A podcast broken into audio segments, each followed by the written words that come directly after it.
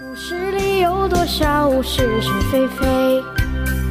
故事里有多少非非是《侍卫官杂记》，作者宋乔，由事了播讲。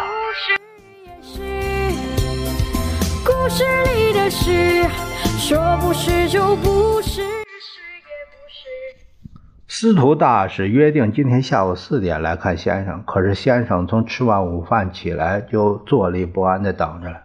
到下下午三点敲过以后，先生简直不断地看钟表，这种情形真是少见。我暗中猜想，一定是有什么重要的事情要商量。四点整，司徒一个人坐着他的凯迪拉克黑色轿车来了。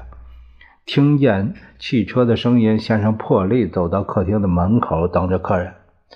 不敢当，不敢当。这老头子一口杭州呃官话，他相当地道。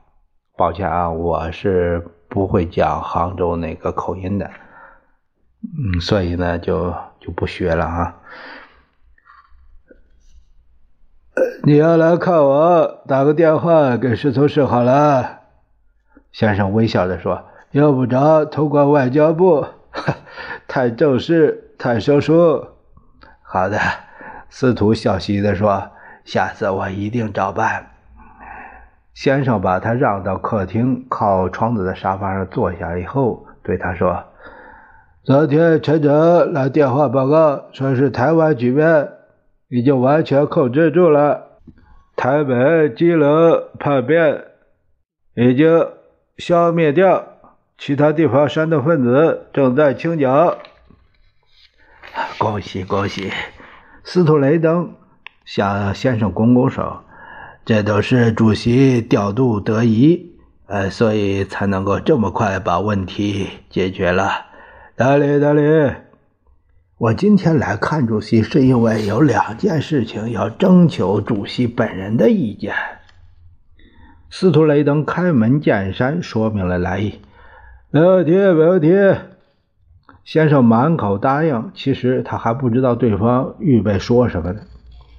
第一件事和台湾有关。斯图雷登看了先生一眼，不知道，呃，他心里也没底。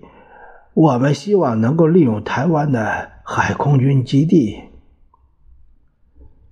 呃，中美两国传统友谊而言，呃，这点当然可以照办。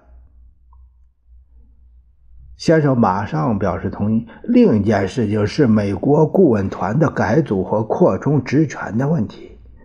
呃，为了配合实际情况，我们预备加强顾问团内的陆军部分，海军部分暂且不去动它，空军部分则以全力帮助中国政府办一个空军呃参谋学校。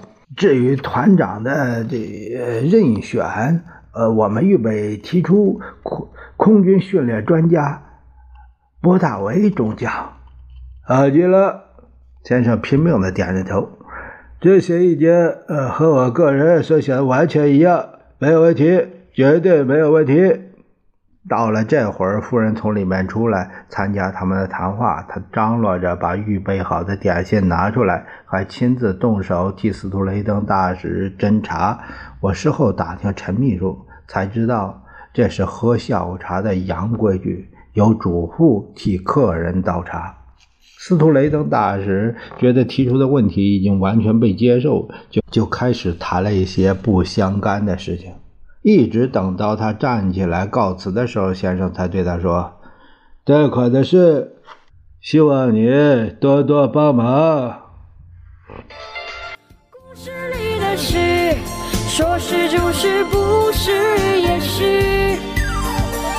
是你的事，说不是就不是，是也不是。